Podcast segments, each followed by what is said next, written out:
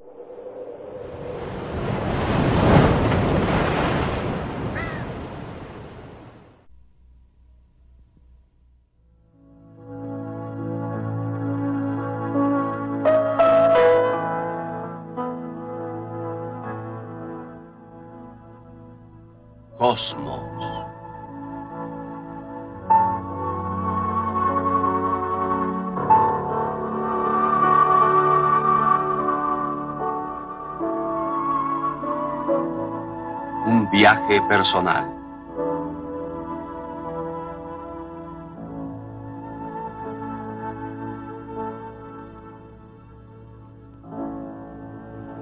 El espinazo de la noche.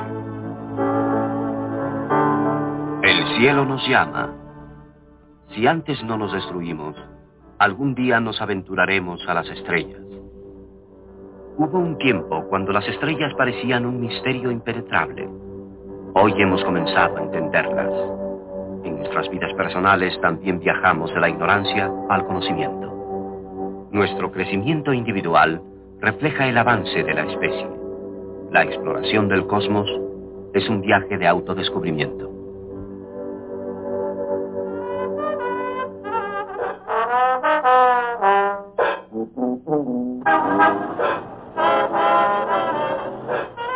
Cuando yo era niño, Vivía aquí, en la sección Bensonhurst de Brooklyn, en la ciudad de Nueva York. Conocía mi vecindario de una manera íntima. Cada dulcería, cada portón, cada patio o lote vacío, cada muro para jugar frontenis a mano. Todo esto era mi mundo.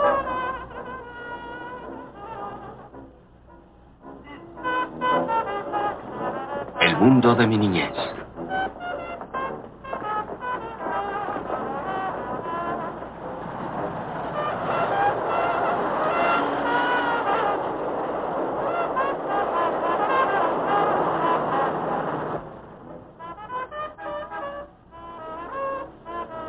Pero a pocas cuadras de distancia, al norte del ruidoso tránsito y el tren elevado de la calle 86, había un territorio desconocido, fuera del límite de mis andanzas.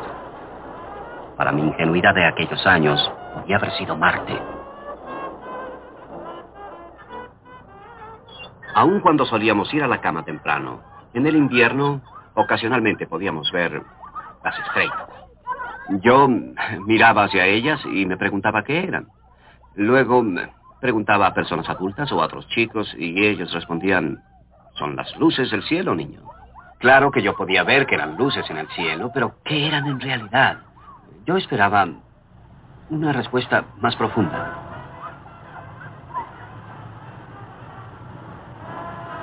Recuerdo que me extendieron mi primera tarjeta de biblioteca. Creo que se trataba de la biblioteca de la calle 85. Como quiera que haya sido, era un territorio extraño. Pedí a la bibliotecaria un libro sobre estrellas y me dio un libro de estampas con retratos de hombres y mujeres con nombres como Verónica Lake y Alan Ladd.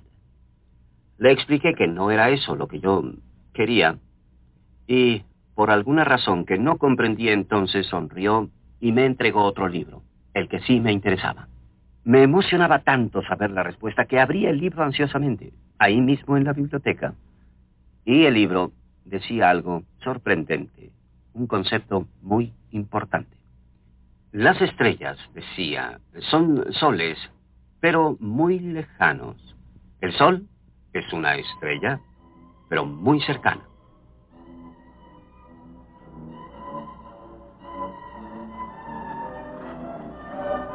¿Cómo, me preguntaba, podría alguien saber tales cosas con seguridad? ¿Cómo las descifraron? ¿Por dónde pudieron siquiera comenzar?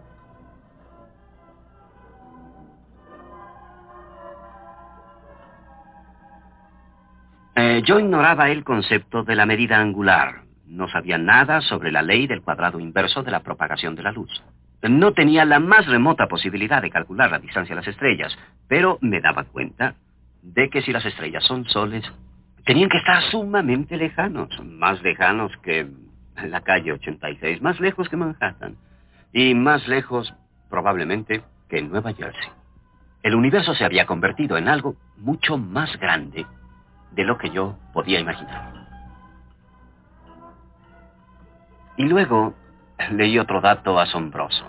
La Tierra, que incluía a Brooklyn, era un planeta. Se movía alrededor del Sol y existían otros planetas que también se movían alrededor del Sol, unos más lejos del Sol y otros más cerca de él. Pero los planetas no brillaban por su propia luz como brilla el Sol. No. Los planetas tan solo reflejan un poco de la luz que reciben del Sol hacia nosotros. Si se estuvieran a gran distancia del Sol, no se podrían ver la Tierra ni los otros planetas, en absoluto.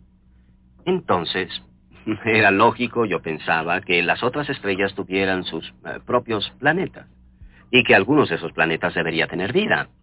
¿Por qué no?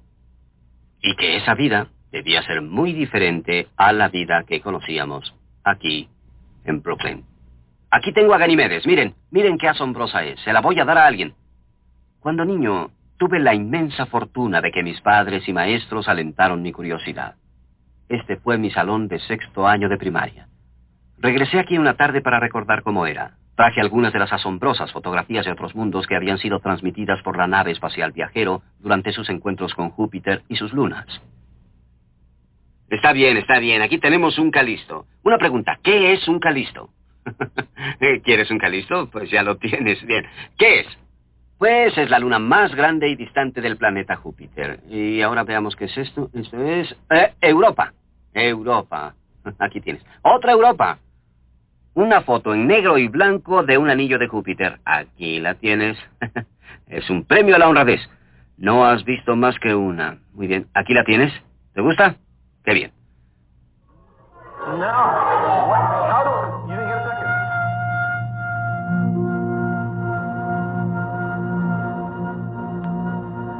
Cada uno de nosotros comienza a vivir con la mente abierta, con una curiosidad impulsiva, con una sensación de asombro. Pensé que sería divertido si ahora hacen algunas preguntas. ¿Por qué la Tierra es redonda? ¿Por qué no cuadrada o de otra forma? Es una buena pregunta, me agrada. Me la he hecho a mí mismo en un sinfín de ocasiones. Y la respuesta tiene que ver con la gravedad. La Tierra tiene una gravedad potente. Si hiciéramos una montaña muy alta, más alta que el Everest, la montaña más alta del mundo, sería aplastada por su propio peso. La gravedad atrae todo hacia el centro, así que cualquier gran protuberancia en la Tierra es, es aplastada. Pero si tuviéramos un objeto pequeño, un objeto pequeñísimo, la gravedad sería muy baja y entonces podría ser diferente a una esfera. Mm, eh, creo que aquí tengo algo. Un mundo que no es una esfera. Por aquí está. ¿Lo ven? Está lleno de chichones. Es irregular. Parece una patata. pues hay una patata inmensa en la órbita de Marte. Esta es una de las lunas de Marte. Es un ejemplo perfecto, ¿no les parece? Mm, es posible tener grandes variaciones de una esfera si la gravedad es baja. Bien, y ahora una pregunta. ¿El Sol es parte de la galaxia de la Vía Láctea? Claro, tú eres parte de la galaxia de la Vía Láctea. Todo con excepción de otras galaxias son parte de la Vía Láctea. El Sol es una estrella y hay varios cientos de miles de millones de estrellas en la Vía Láctea. Y creo que alrededor de cada estrella hay un número enorme de planetas. En uno de esos debe haber vida. Una forma de vida de este planeta eres tú. Así que formas parte de la galaxia de la Vía Láctea.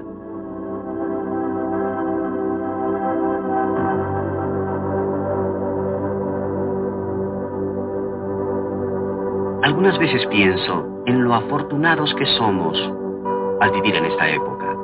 El primer momento en la historia humana en que realmente Estamos visitando otros mundos y emprendiendo un reconocimiento profundo del cosmos. Pero si hubiéramos nacido en una época remota, no importa cuán grande podía haber sido nuestra dedicación, no podríamos haber entendido lo que eran las estrellas y los planetas.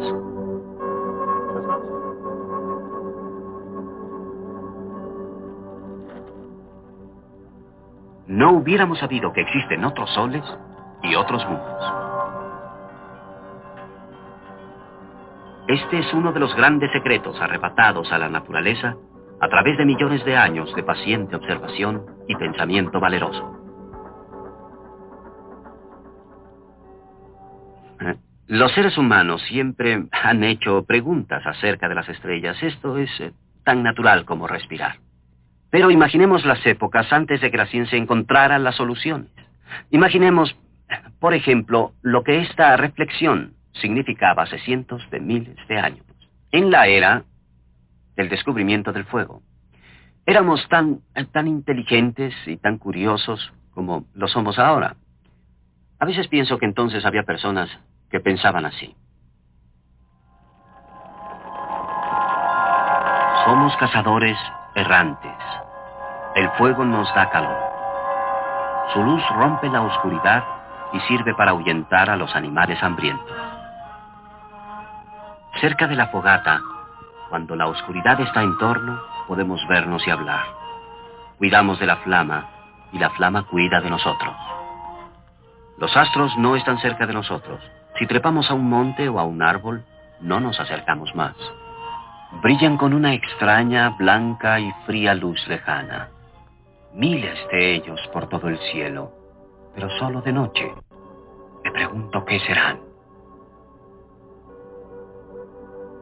Una noche pensé que los astros eran flamas.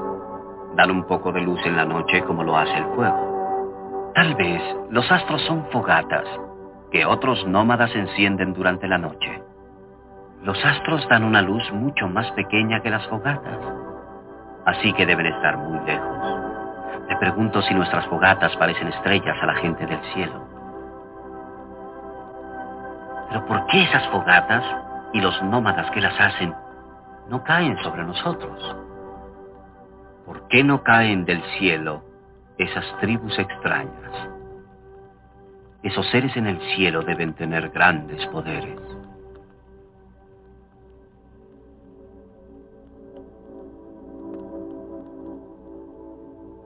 Eh, es fácil suponer que, que no todos los cazadores tuvieran esos pensamientos acerca de los astros. Pero sabemos por comunidades de cazadores contemporáneos que a veces surgen ideas fantásticas e imaginativas. Los nómadas Kung, habitantes del desierto Kalahari en la República Botsuana, eh, tienen una explicación de la Vía Láctea. En su latitud, con frecuencia es visible. Y le llaman el espinazo de la noche. Ellos creen que es lo que sostiene el cielo. Creen que si no fuera por la Vía Láctea, pedazos de cielo se estrellarían en nuestras cabezas. Así que la Vía Láctea, según ellos, tiene un valor práctico. Es el espinazo de la noche. Más tarde, metáforas de fogatas, espinazos o quizá agujeros a través de los cuales podían verse las flamas, fueron reemplazadas en las comunidades humanas por otra idea. Los seres poderosos del cielo se convirtieron en dioses y se les dieron nombres, parentescos y responsabilidades especiales por los servicios cósmicos que se esperaba debían cumplir. Existía un dios para cada interés humano. Los dioses ordenaban la naturaleza. Nada ocurría sin la intervención directa de algún dios. Si los dioses estaban felices, había abundante alimento y los seres humanos eran felices. Pero si algo disgustaba a los dioses, y se disgustaban fácilmente, las consecuencias eran catastróficas. Sequías, diluvios, tormentas, guerras, terremotos, erupciones volcánicas, epidemias. Los dioses debían ser aplacados. Y así surgió una playa de sacerdotes para apaciguar a los dioses. Pero, como los dioses eran caprichosos, no se tenía seguridad de lo que harían. La naturaleza era un misterio.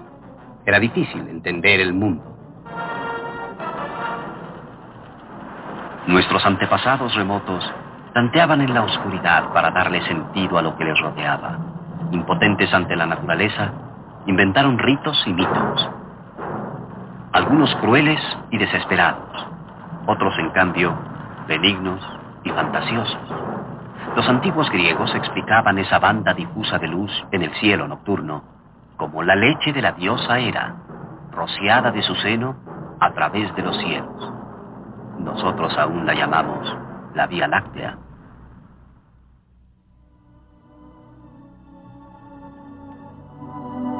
En agradecimiento a los muchos regalos de los dioses, nuestros antepasados crearon obras de incomparable belleza. Esto es todo lo que queda del antiguo templo de Hera, reina del cielo. Una sola columna de mármol, de pie, en un gran campo de ruinas, en la isla griega de Samos. Esta fue una de las maravillas del mundo, construida por un pueblo con un extraordinario sentido de claridad y simetría.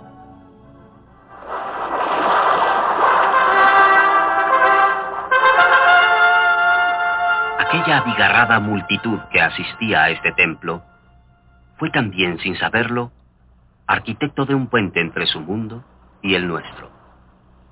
Adelantábamos una vez más en nuestro viaje de autodescubrimiento en el trayecto a las estrellas.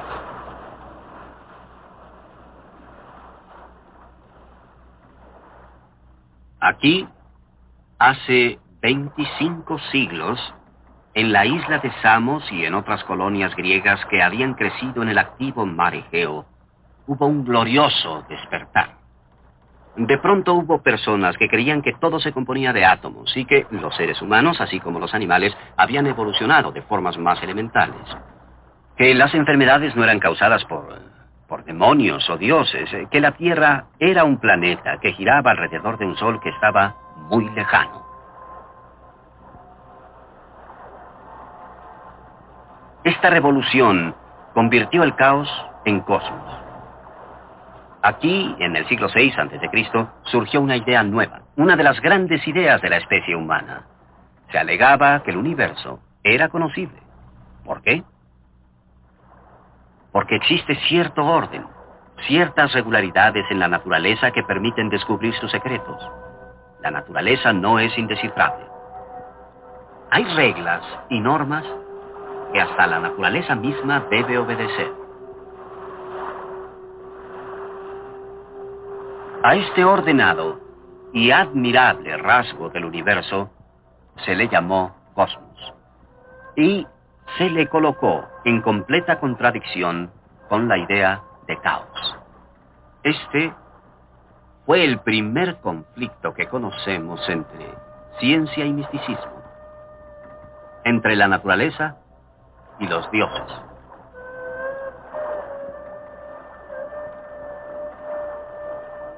Pero ¿por qué aquí? ¿Por qué en estas remotas islas y ensenadas en el Mediterráneo Oriental? ¿Por qué no en, eh, en las grandes ciudades de la India o Egipto? ¿O en Babilonia, China o Mesoamérica? Porque todas se encontraban en el centro de antiguos imperios. Con costumbres antiguas y hostilidad a nuevas ideas. Pero aquí en Jonia había una cantidad de islas recién colonizadas y ciudades-estados. El aislamiento, aun siendo incompleto, promueve la diversidad. Ninguna concentración de poder podía imponer conformidad, así que fue posible la investigación libre. Estaban más allá de las fronteras de los imperios, así que los mercaderes, los turistas, los marinos de África, Asia y Europa se reunían en los puertos jónicos para intercambiar mercancías, historias e ideas. Existía una vigorosa y embriagante interacción de muchas tradiciones, prejuicios, lenguajes y dioses.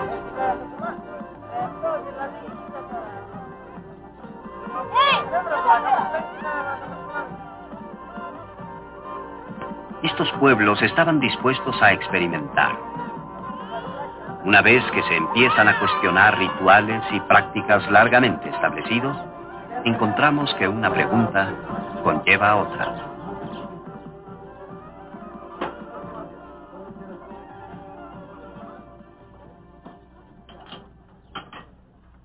Em, ¿Qué se hace cuando se presentan varios dioses diferentes, eh, cada uno reclamando el mismo territorio? El Marduk babilónico y el Zeus griego eran considerados cada uno como rey de los dioses y amo del cielo. Se podía suponer, ya que en otros aspectos tenían atributos algo diferentes, que cada uno de ellos había sido inventado por los sacerdotes. Y si así era, ¿por qué no ambos?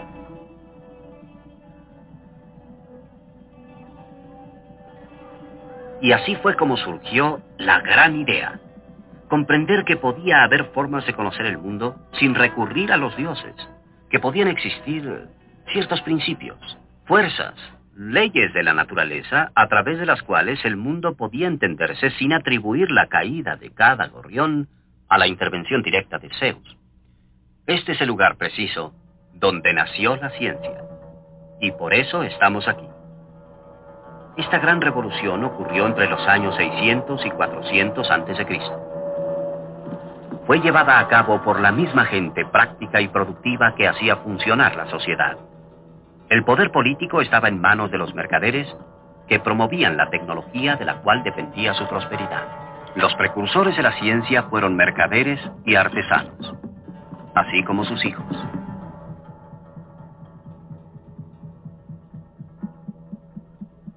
El primer científico jónico se llamó Tales y nació precisamente allí, cruzando este estrecho, en la ciudad de Mileto. Había viajado por Egipto y era versado en la sabiduría babilónica. Al igual que los babilonios, él creía que el mundo alguna vez había sido todo agua. Para explicar la existencia de la tierra firme, los babilonios agregaban que su dios Marduk había colocado un tapete en la superficie de las aguas y había apilado tierra sobre él. Tales tenía una opinión parecida, pero prescindió del dios Marduk. En efecto, el mundo había sido casi todo de agua, pero era un proceso natural el que explicaba la existencia de tierra firme. Tales pensaba que era similar al encenegamiento que había observado en el delta del río Nilo. El que sus conclusiones fueran correctas o equivocadas no es lo importante, sino su enfoque. El mundo no fue hecho por dioses, sino como resultado de fuerzas materiales interactuando en la naturaleza. Tales regresó de Babilonia y Egipto trayendo semillas de ciencias nuevas, astronomía y geometría ciencias que eh, brotarían y crecerían en el fértil suelo de Jonia. Anaximandro de Mileto, en aquella isla, era amigo y colega de Tales, y una de las primeras personas que sabemos que haya hecho un experimento. Observando el movimiento de la sombra proyectada por una vara vertical, pudo determinar la duración del año y de las estaciones. Durante siglos los hombres habían usado varas para herirse y golpearse mutuamente. Anaximandro usó la vara para medir el tiempo. Aproximadamente en el año 540 a.C., en esta isla de Samos, llegó al poder un tirano llamado Polícrates. Comenzó como abastecedor y más tarde llegó a la piratería internacional su botín era descargado en este mismo rompeolas.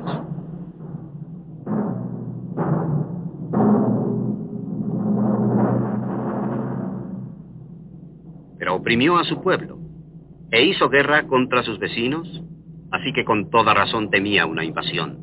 Polícrates rodeó su ciudad capital con una muralla impresionante. Los restos de esta muralla aún perduran en nuestros días.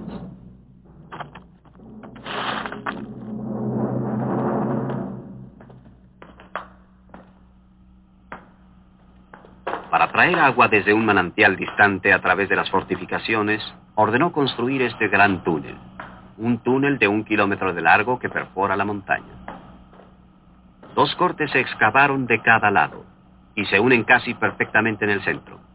El proyecto tardó unos 15 años en terminarse.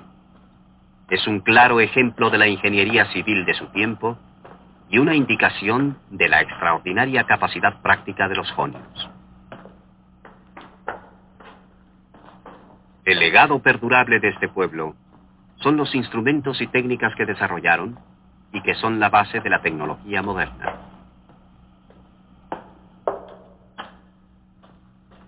Eran los tiempos de Teodoro, el maestro ingeniero sobresaliente de su época.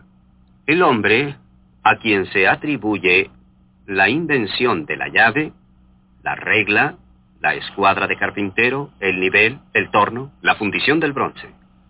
¿Por qué no existen monumentos a este hombre? Eh, aquellos que, que soñaban y especulaban y deducían acerca de las leyes naturales, hablaban con los ingenieros y tecnólogos y con frecuencia eran las mismas personas. Lo práctico y lo teórico eran la misma cosa.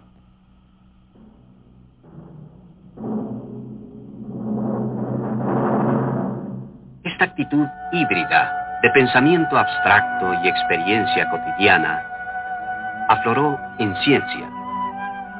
Cuando estos hombres prácticos prestaron atención al mundo natural, comenzaron a descubrir ocultas maravillas y asombrosas posibilidades.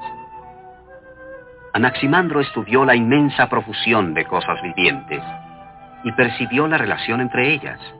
Concluyó que la vida se había originado en el agua y el barro. Después había conquistado la tierra firme. Los humanos, afirmó, deben haber evolucionado de formas más simples. Esta percepción tuvo que esperar 24 siglos para que su verdad fuera demostrada por Charles Darwin.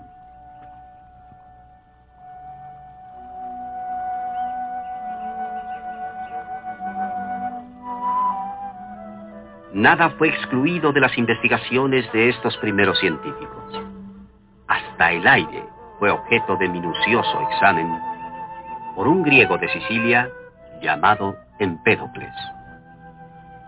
Este hombre hizo un asombroso descubrimiento eh, con un utensilio muy modesto que se había venido empleando durante siglos. Es el llamado ladrón de agua. Es eh, una esfera de cobre con un cuello y un agujero en la parte superior y pequeños agujeros en el fondo. Se usaba como cucharón de cocina. Se llena sumergiéndolo en el agua. Eh, si después de tenerlo sumergido lo sacamos con el cuello destapado, el agua sale por los agujeros inferiores como pequeña ducha. Si por el contrario se saca tapando el cuello, el agua permanece dentro.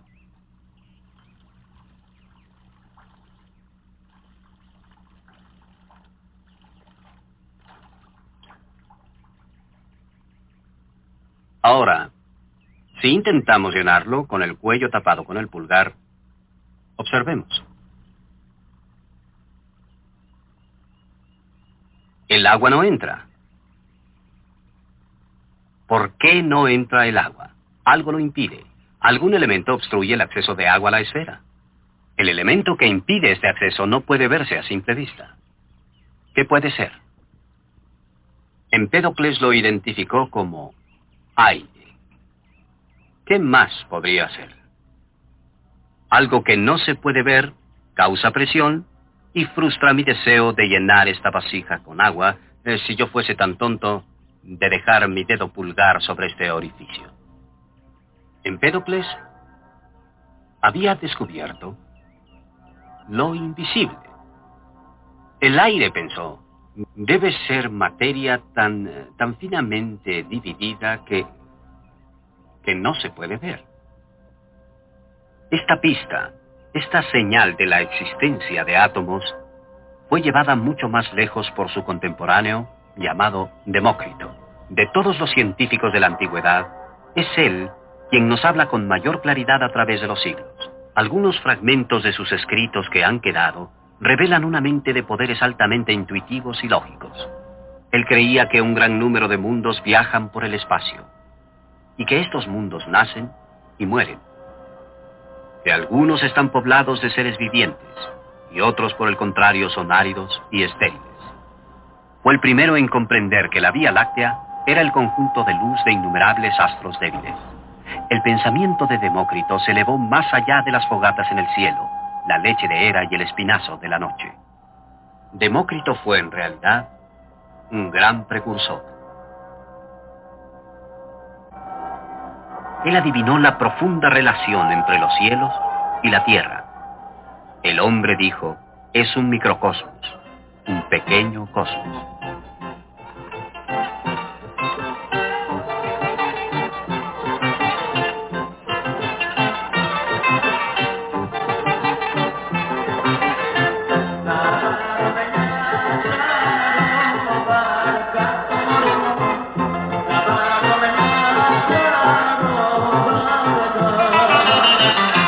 Demócrito procedía del pueblo jónico de Abdera, en la costa norte del mar Egeo.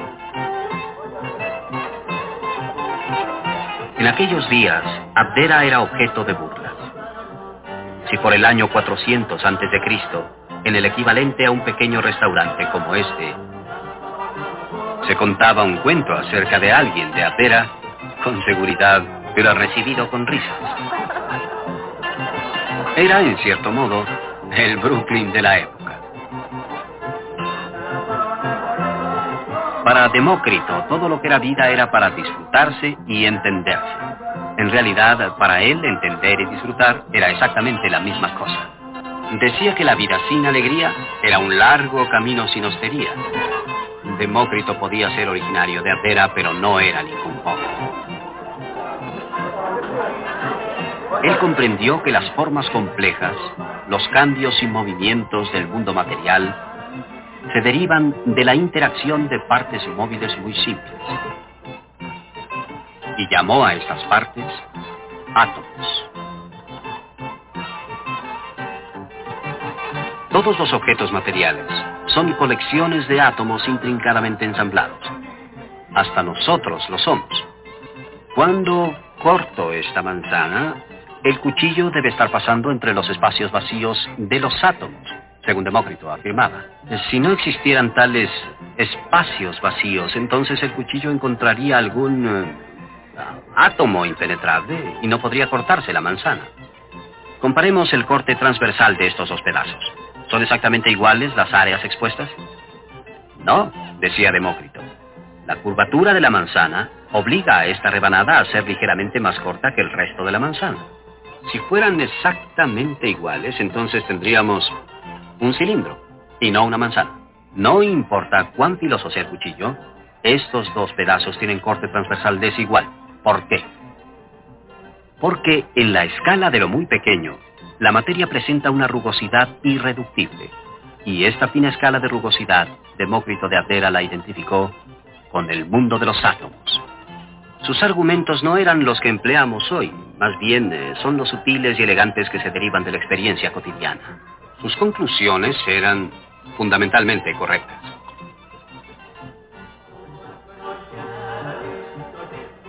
Demócrito pensaba que nada ocurre al azar, que todo tiene una causa material. Él decía, yo prefiero entender una causa que ser el rey de Persia. Pensaba que era mejor la pobreza en una democracia que la riqueza en una tiranía. Él creía que las religiones prevalentes en su época eran malvadas y que no existían ni almas ni dioses inmortales. Existe evidencia de que Demócrito fue perseguido por sus creencias, pero al fin y al cabo procedía de Atena. Sin embargo, en su época, la frágil tradición de tolerancia para opiniones no convencionales comenzaba a desgastarse. Por ejemplo, la creencia que predominaba era que la luna y el sol eran dioses. Otro contemporáneo de Demócrito llamado Anaxágoras enseñaba que la luna era un lugar hecho de materia ordinaria y que el sol era una piedra al rojo vivo muy lejana en el cielo. Debido a esto, Anaxágoras fue condenado, convicto y enviado a prisión. Delito, impiedad. Un crimen religioso. Así comenzó la persecución de individuos por sus creencias. La efigie de Demócrito ahora aparece en el billete griego de 100 dracmas. Pero sus ideas fueron suprimidas, su influencia en la historia minimizada. Comenzaban a ganar los místicos.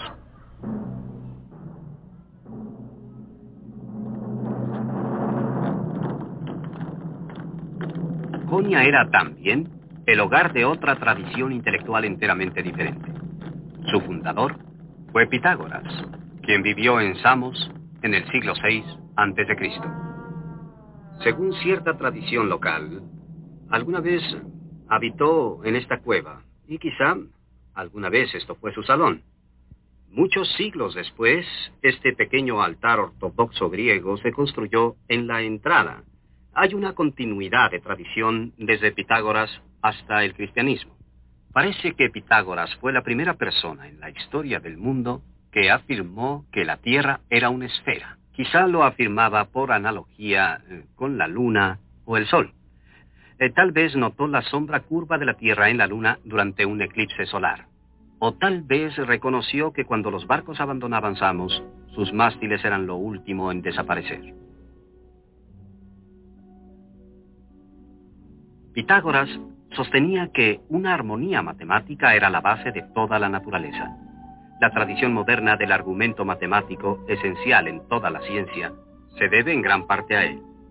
Y la idea de que los cuerpos celestes se mueven al ritmo de cierta música de las esferas también se derivó de Pitágoras. Él fue el primero en emplear la palabra cosmos para designar un universo ordenado y armonioso, un mundo acorde con el entendimiento humano.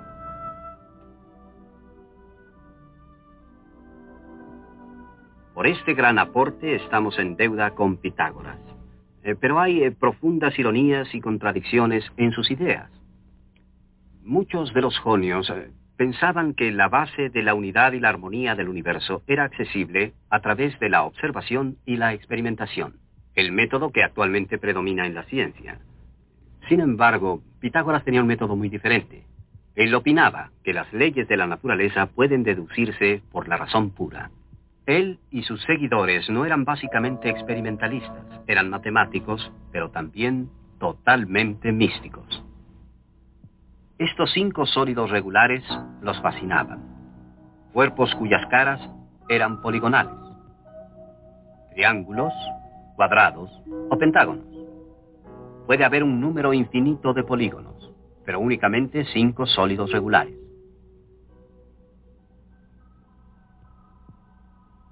Cuatro de los sólidos se asociaban con la tierra, el fuego, el aire y el agua. El cubo, por ejemplo, representaba la tierra. Estos cuatro elementos componían la materia terrestre, según opinaban. Así que el quinto sólido lo asociaban místicamente con el cosmos. Tal vez constituían la sustancia de los cielos. Este quinto sólido se llamó dodecaedro. Sus caras son pentágonos, doce en total. El conocimiento del dodecaedro se consideraba demasiado peligroso para el dominio público la gente ordinaria debería mantenerse ignorante del dodecaedro. Enamorados de los números enteros, los pitagóricos creían que todas las cosas derivaban de ellos. Desde luego todos los otros números. Eh, así eh, se suscitó una crisis de doctrina cuando descubrieron que la raíz cuadrada de 2 era irracional. Es decir, que la raíz cuadrada de 2 no podía ser representada como la razón de los números enteros por grandes que fueran. Irracional originalmente significaba solo eso, que no se podía representar un número como una razón. Pero para los pitagóricos eh, llegó a representar algo más, algo amenazador, una indicación de que su teoría del mundo no tuviera sentido. El otro significado de irracional.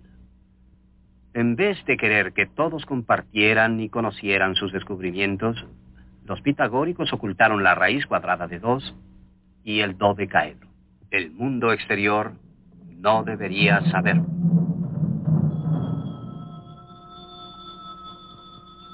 En los apuntalamientos matemáticos de la naturaleza, los pitagóricos habían descubierto uno de los dos implementos científicos más poderosos. El otro, por supuesto, es la experimentación.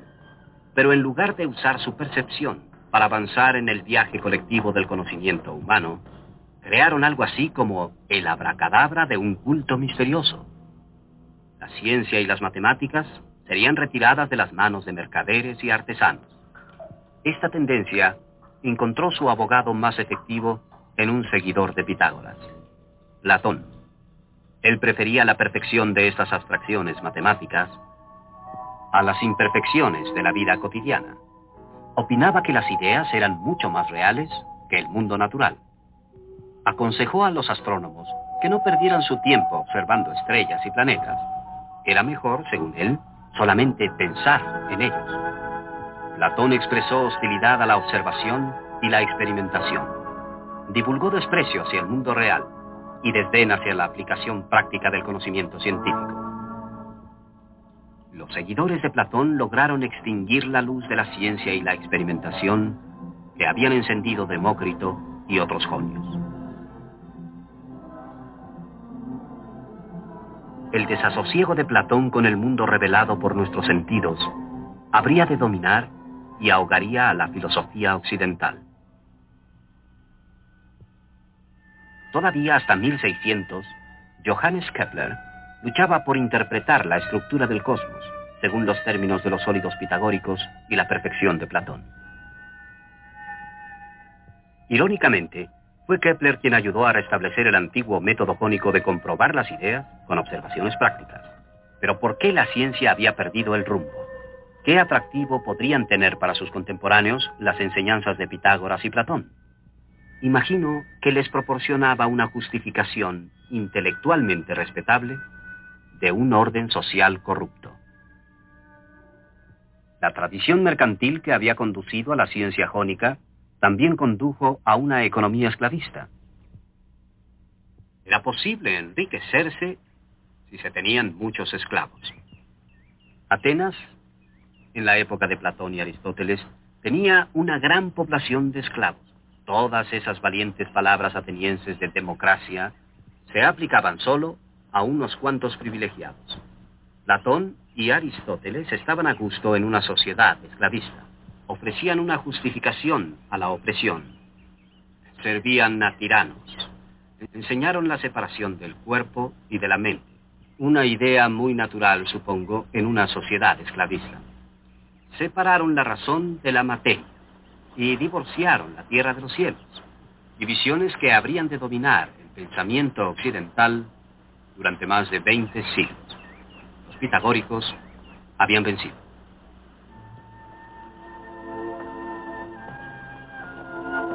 Al reconocer Pitágoras y Platón que el cosmos era conocible, que había un fundamento matemático en la naturaleza, avanzaron grandemente en la causa de la ciencia, pero en la supresión de hechos inquietantes, en el pensar que la ciencia debería conservarse para un pequeño grupo, en su rechazo a la experimentación, en el abrazar el misticismo, en la la aceptación de sociedades esclavistas, su influencia atrasó significativamente el avance del esfuerzo humano. Por desgracia, los libros de los científicos jonios eh, se perdieron totalmente. Sus opiniones fueron suprimidas, ridiculizadas y olvidadas por los platónicos y los cristianos, quienes adoptaron gran parte de la filosofía de Platón.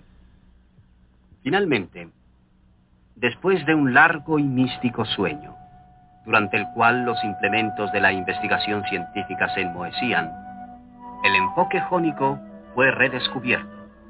El mundo occidental despertó. La experimentación y la investigación libres lentamente comenzaron a ser respetables de nuevo. Libros y fragmentos olvidados volvieron a leerse. Leonardo y Copérnico y Colón, como tantos otros, se inspiraron en la tradición jónica.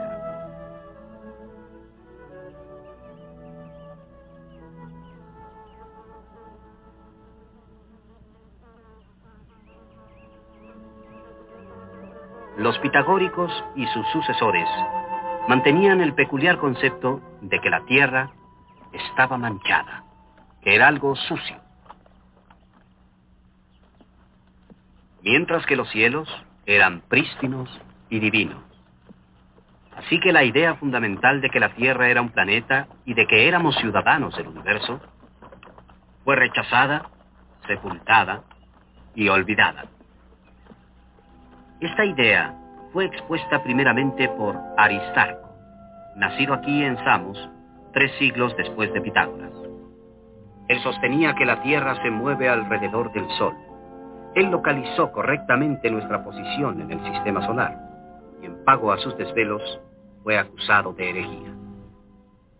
Por el tamaño de la sombra de la Tierra sobre la Luna durante un eclipse lunar, él dedujo que el Sol tenía que ser mucho más grande que la Tierra y también que debía estar muy lejos.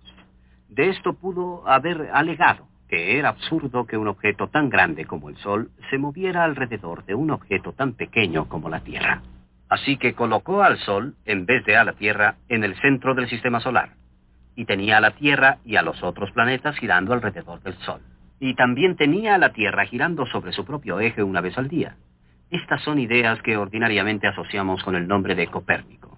Pero Copérnico parece haber tenido cuando menos una pista de estas ideas al leer sobre Aristarco. De hecho, eh, en el manuscrito del libro de Copérnico hay referencias a Aristarco, pero en la versión final suprimió esta cita. Una cierta resistencia a Aristarco. Una especie de geocentrismo en la vida diaria que aún permanece entre nosotros. Eh, todavía hablamos de que el sol se levanta y de que el sol se pone. Han pasado 2.200 años desde Aristarco y el lenguaje aún supone que la Tierra no gira alrededor del Sol y que el Sol no es el centro del sistema solar. Aristarco comprendió el esquema básico del sistema solar, pero no su escala. Sabía que los planetas se movían en órbitas concéntricas alrededor del Sol, y probablemente intuyó su ordenación hasta Saturno, pero fue demasiado modesto en sus cálculos de las distancias que los separaban. Para calcular la verdadera escala del sistema solar, se necesita un telescopio. No fue sino hasta el siglo XVII cuando los astrónomos pudieron tener siquiera un cálculo aproximado de la distancia al Sol. Una vez conocida esta distancia, ¿qué ocurre con las estrellas? ¿A qué distancia se encuentran? Hay una forma de medir la distancia a las estrellas y los jonios fueron capaces de descubrirla. Aristarco había acariciado la atrevida idea de que las estrellas eran soles distantes. Ahora, si una estrella estuviera tan cerca como el Sol, aparecería tan grande y tan brillante como este. Todos sabemos que cuanto más lejos está un objeto, más pequeño parece. Esta proporción inversa entre tamaño aparente y distancia es la base de la perspectiva en el arte y la fotografía. Así que cuanto más lejos estemos del Sol, más pequeño y pálido nos parece. Eh, ¿Qué tan lejos del Sol tendríamos que estar para que apareciera tan pequeño y pálido como una estrella? Y por equivalencia, ¿qué tan pequeño pedazo del Sol sería tan brillante como una estrella? Un experimento para contestar esta pregunta lo emprendió por primera vez en Holanda en el siglo XVII Christian Huygens, y es muy semejante a la tradición jónica. Huygens perforó varios agujeros en un plato de bronce y lo sostuvo frente al sol. Se preguntaba cuál agujero parecía tan brillante eh, como según recordaba que era la estrella Ciro que había visto la noche anterior. Pues el agujero que correspondía era uno de la veintiocho milésima parte del tamaño aparente del Sol. Así que Huygens calculó que que debía estar 28 mil veces más lejos que el Sol, o sea, una distancia cerca de la mitad de un año luz. Es eh, difícil recordar qué tan brillante es una estrella horas después de haberla visto, pero Huygens lo recordaba muy bien. De hecho, si hubiera sabido que Ciro era intrínsecamente más brillante que el Sol, hubiera obtenido la respuesta exacta. Ciro está a 8.8 años luz de nosotros. Por lo tanto, entre Aristarco y Huygens habían contestado la pregunta que tanto me intrigó en mi remota niñez en Brooklyn. Y la pregunta es, ¿qué son las estrellas? Respuesta, las estrellas son grandes soles a muchos años luz de distancia en las profundidades del espacio interestelar.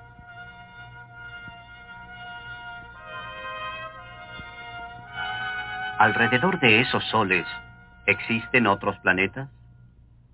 Y en esos otros mundos, ¿existen seres que se hacen las mismas preguntas que nosotros?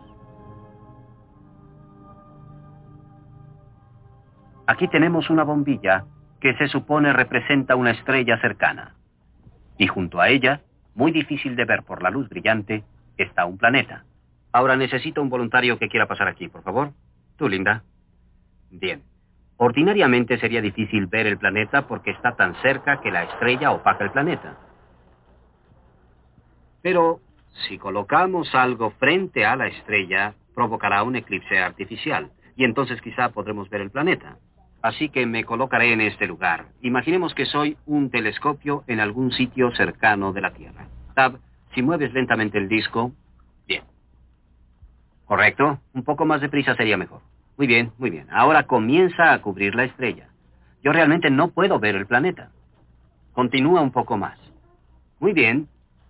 No puedo ver la estrella, pero veo el planeta iluminado por la luz de la estrella. Ahora, ese es el método para buscar planetas alrededor de estrellas cercanas. Y es el método que emplean las naves espaciales. El objeto es sostener el disco y escudriñar el cielo para que otro telescopio vea si existe algún planeta. Muy bien, Tab. Has cumplido con éxito tu misión de buscar planetas alrededor de otras estrellas. Gracias por ser nuestra nave espacial interplanetaria. Esta es solo una forma de hacerlo y hay naves espaciales que podrán hacer esto en los próximos 10 años más o menos. Y existe otra forma que ya se intentó desde la Tierra. Imaginemos que hay una estrella cercana que es posible ver. Es brillante y tiene un compañero oscuro, un planeta que solo brilla por la luz reflejada. Es débil y no se puede ver. Imaginemos que este, que este es un planeta y esta es su estrella. Cada uno gira en torno al otro. De este modo. Pueden ver la estrella, pero no pueden ver el planeta. Y ahora necesito dos voluntarios. Muy bien. tú y tú. Bien, no se preocupen, esto es solo por ahorrar tiempo. Porque ahora necesito que uno de ustedes gire la estrella y el planeta. Muy bien. Y esta pequeña va a tirar de la estrella y el planeta a la vez. Lo que verán es que la estrella que pueden distinguir se mueve en un patrón curioso, ondulante, tembloroso lo que será la clave, la evidencia de la existencia de un planeta oscuro. Muy bien, ahora gira. Eso es, correcto. Tira de él. ¿Ven ustedes el movimiento curioso de la estrella debido a la existencia del planeta? Muchas gracias, Linda. Y esta es otra forma de averiguar la existencia de un planeta si no se puede ver directamente. Muy bien, estos son dos métodos que se emplean actualmente. Pero tal vez, para cuando ustedes tengan la edad que yo tengo ahora, deberemos saber de todas las estrellas cercanas si tienen planetas a su alrededor o no los tienen. Eh, quizá podremos conocer docenas o tal vez cientos de otros sistemas planetarios y ver si son como el nuestro o muy diferentes o si no existe ningún otro planeta girando alrededor de otras estrellas. Esto podrán ustedes verlo en el transcurso de su vida y será la primera vez en la historia del mundo que se descubra realmente si existen planetas alrededor de otras estrellas. Ahora, mm, las estrellas cercanas, las que pueden verse a simple vista, se encuentran en lo que se llama el vecindario solar. Es así como lo llaman los astrónomos, el vecindario. Pero es un sitio muy pequeño en la galaxia de la Vía Láctea. La Vía Láctea es esa franja de luz que se ve a través del cielo en una noche clara. Creo que ya no hay noches claras en Brooklyn, pero pueden haber visto la Vía Láctea ¿Han visto una franja de luz en el cielo? Esa franja está constituida por cientos de miles de millones de estrellas, vistas todas juntas, de perfil, como en esta fotografía. Ahora, si nos pudiéramos salir de la galaxia de la Vía Láctea y mirarla desde arriba, como en esta fotografía, ¿dónde estaría el Sol y las estrellas cercanas? ¿Estarían acaso en el centro, donde las cosas parecen importantes o cuando menos bien iluminadas? No. Nosotros estaríamos aquí, en los suburbios, en la parte aledaña de la galaxia. No estaríamos en ningún sitio importante. Todas las estrellas que se pudieran ver estarían en un sitio pequeño, como este. Y la Vía Láctea sería esta franja de luz. Cien mil millones de estrellas todas juntas. El hecho de que vivimos en las afueras de la galaxia fue descubierto mm, hace mm, mucho tiempo, hacia el final de la Primera Guerra Mundial. El descubridor fue Harlow Shapley, eh, quien hacía un mapa de la posición de estos enjambres de estrellas. Vean ustedes, cada uno de estos es un grupo de quizá 10.000 estrellas juntas. Se llaman enjambres globulares. Pueden ver que están colocados en medio, al centro de la galaxia. La gente solía pensar que el Sol estaba al centro de la galaxia, algo importante en nuestra posición que resultó equivocada. Nosotros vivimos en las afueras. Los enjambres globulares están colocados alrededor del centro maravilloso de la galaxia de la Vía Láctea. Y luego resultó que esta no es la única galaxia. Nosotros vivimos en esta, pero hay muchas otras. Como nos recuerda esta fotografía, eh, existen muchas clases diferentes de galaxias, de las cuales la nuestra podría ser única. En realidad, hay más de 100.000 millones de galaxias, y cada una de ellas contiene algo así como 100.000 millones de estrellas. Piensen ustedes cuántas estrellas y planetas y clases de vida puede haber en este inmenso y asombroso universo.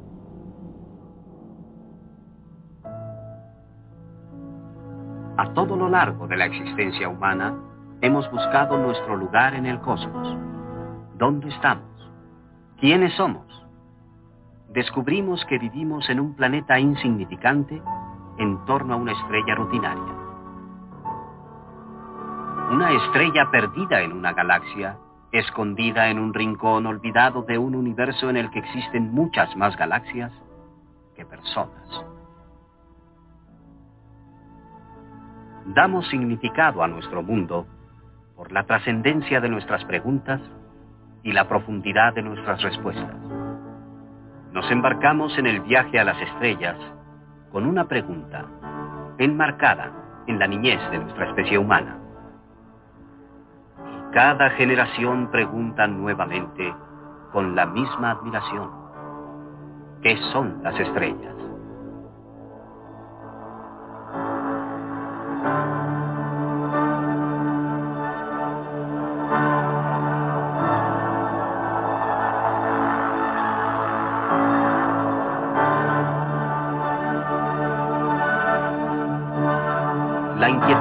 Conocimiento y la exploración está en nuestra naturaleza misma. Comenzamos como errantes y continuamos como errantes.